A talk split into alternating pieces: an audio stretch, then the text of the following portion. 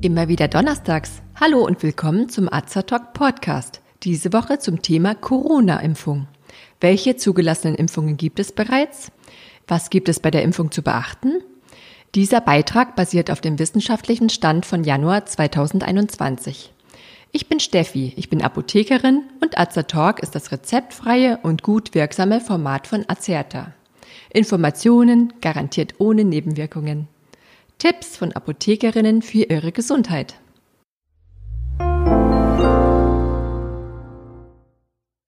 Jetzt sind sie da. Zwei neu zugelassene Corona-Impfstoffe.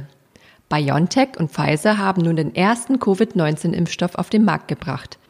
Der Impfstoff enthält den Wirkstoff Tocinameran und wurde am 21. Dezember 2020 in der EU zugelassen. Dieser Impfstoff muss bei sehr tiefen Temperaturen, also unter minus 60 Grad, gelagert werden. Dafür werden spezielle Ultratiefkühlschränke benötigt, um eine Schädigung des Wirkstoffs zu vermeiden. Da der Impfstoff sehr empfindlich ist, darf er nicht geschüttelt werden.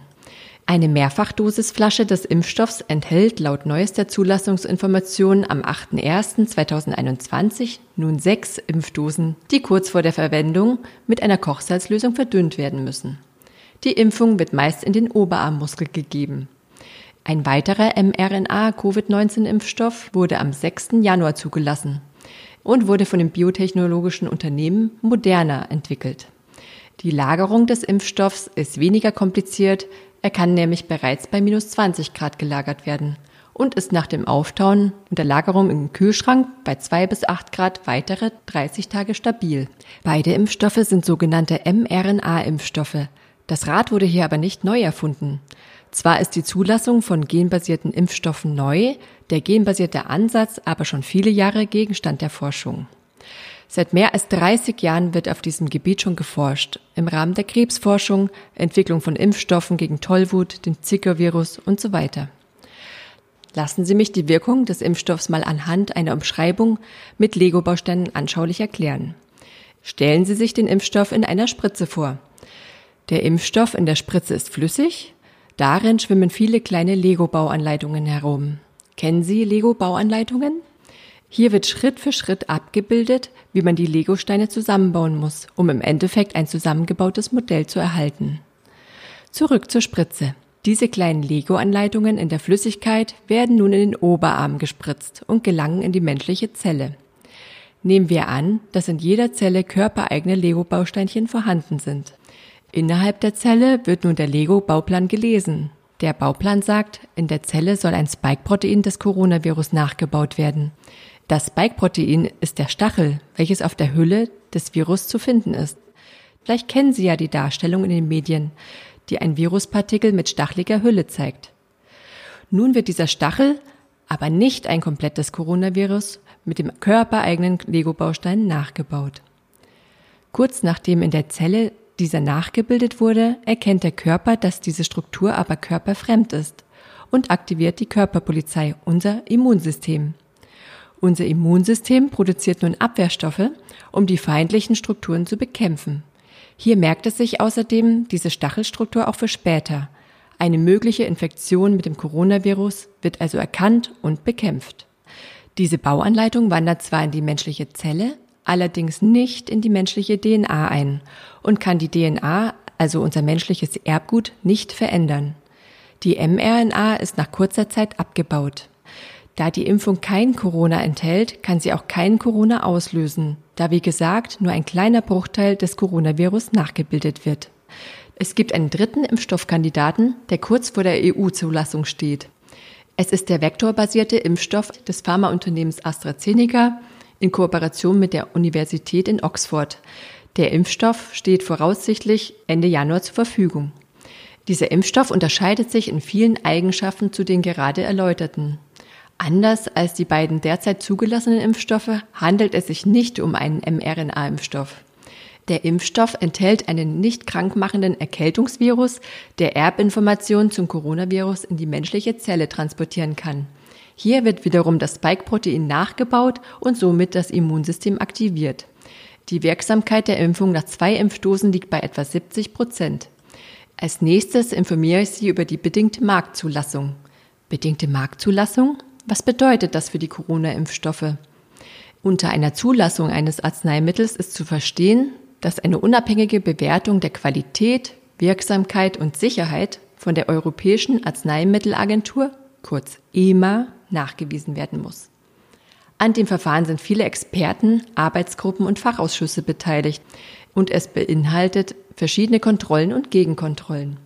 Für eine klassische Zulassung in der EU benötigt die EMA alle Daten vor der Zulassung. Eine bedingte Zulassung ist eine Zulassung unter engmaschiger Kontrolle. Vollständige Daten, zum Beispiel wie lange der Impfschutz gegeben ist oder ob geimpfte Personen weiterhin Überträger sein können, stehen noch aus und können nachgereicht werden. Diese Daten werden weiterhin gesammelt und bewertet. Um den Impfstoff unter Pandemiebedingungen schneller auf den Markt zu bringen, wertet die EMA Daten klinischer Studien aus, schon bevor ein Antrag auf Marktzulassung vom Hersteller gestellt wird. Abzugrenzen ist dieser Begriff von der Notfallzulassung. Bei einer Notfallzulassung wird die Verwendung eines nicht zugelassenen Impfstoffs erlaubt. Das Verfahren ist in der EU kaum geregelt. Es gibt bis dato keine Corona-Impfstoffe, die mit einer Notfallzulassung ausgegeben werden. Im Vorfeld wurden bereits Impfempfehlungen für unterschiedliche Bevölkerungsgruppen in Deutschland von der STIKO ausgesprochen. STIKO ist die Abkürzung für die Ständige Impfkommission und besteht aus einem unabhängigen Expertengremium. Die STIKO berücksichtigt die individuellen Wirkungen als auch die einer flächendeckenden Impfstrategie. Impfempfehlungen werden mit einem mathematischen Modell erarbeitet. Mit diesem Modell lassen sich Aussagen treffen, welche Bevölkerungsgruppen vorrangig zu beimpfen sind, um einen möglichst großen Schutz der Bevölkerung zu erwirken. Stehen verschiedene Wirkstoffe zur Verfügung, wird ihr gezielter Einsatz im Modell verglichen. Laut STIKO wurde die Bevölkerung in folgende Impfgruppen eingeteilt. Die Gruppe 1 beinhaltet über 80-Jährige, Altenpfleger, medizinisches Personal mit besonders hohem Ansteckungsrisiko. Die Gruppe 2 über 70-Jährige, Demenzkranke, geistig Behinderte, Ärzte und Pfleger. Und die Gruppe 3 über 60-Jährige und chronisch Kranke. Ich habe heute ein Telefonat mit Frau Polauke geführt. Sie ist eine 93-jährige Bewohnerin des Pflegeheims St. Elisabeth in München und eine der ersten Personen, die mit dem neuen Impfstoff geimpft wurde. Sie erzählte mir, dass sie vor der Impfung gut von dem mobilen Impfteam aufgeklärt wurde. Bereits im Vorfeld hat sie ein Aufklärungsmerkblatt zur Schutzimpfung gegen Covid-19 mit mRNA-Impfstoffen bekommen, welches auszufüllen war. Dieses Merkblatt kann man sich ganz einfach in verschiedenen Sprachen im Internet auf der Seite des Robert Koch Instituts downloaden. Nachdem Frau Polauke die Impfung erhalten hat, musste sie noch etwa zehn Minuten zur Beobachtung vor Ort bleiben. Frau Polauke erzählte mir, dass sie die Impfung gut vertragen habe und dass es ihr gut gehe.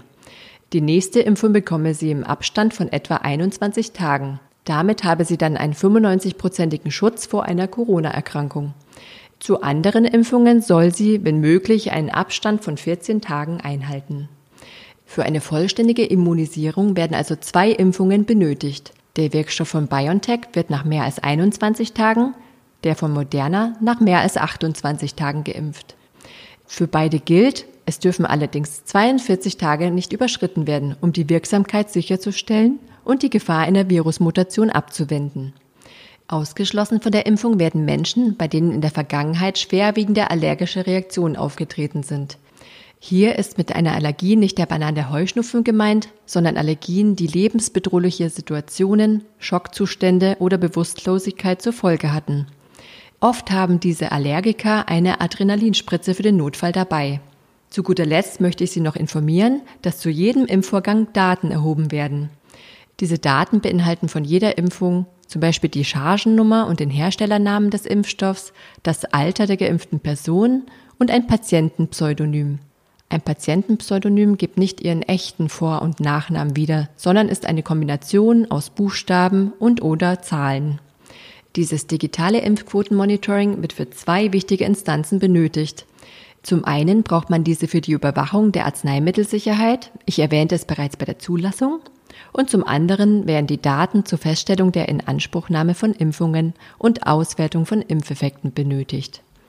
Da seit geraumer Zeit die Pandemie im Fokus steht, dürfen wir andere Impfungen und ärztliche Voruntersuchungen nicht außer Acht lassen, denn sie sind wichtig für die Gesundheit jedes Einzelnen.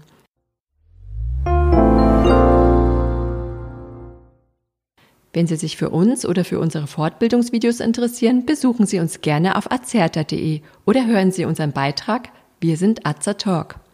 Wir weisen darauf hin, dass dieser Podcast kein Ersatz für eine persönliche Beratung beim Arzt oder Apotheker darstellt, dass er keine Therapie ersetzt und lediglich der Information dient.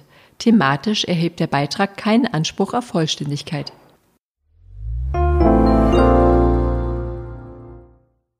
Vielen Dank fürs Zuhören. Empfehlen Sie uns gerne weiter und bis zum nächsten Donnerstag. Bleiben Sie gesund und informiert.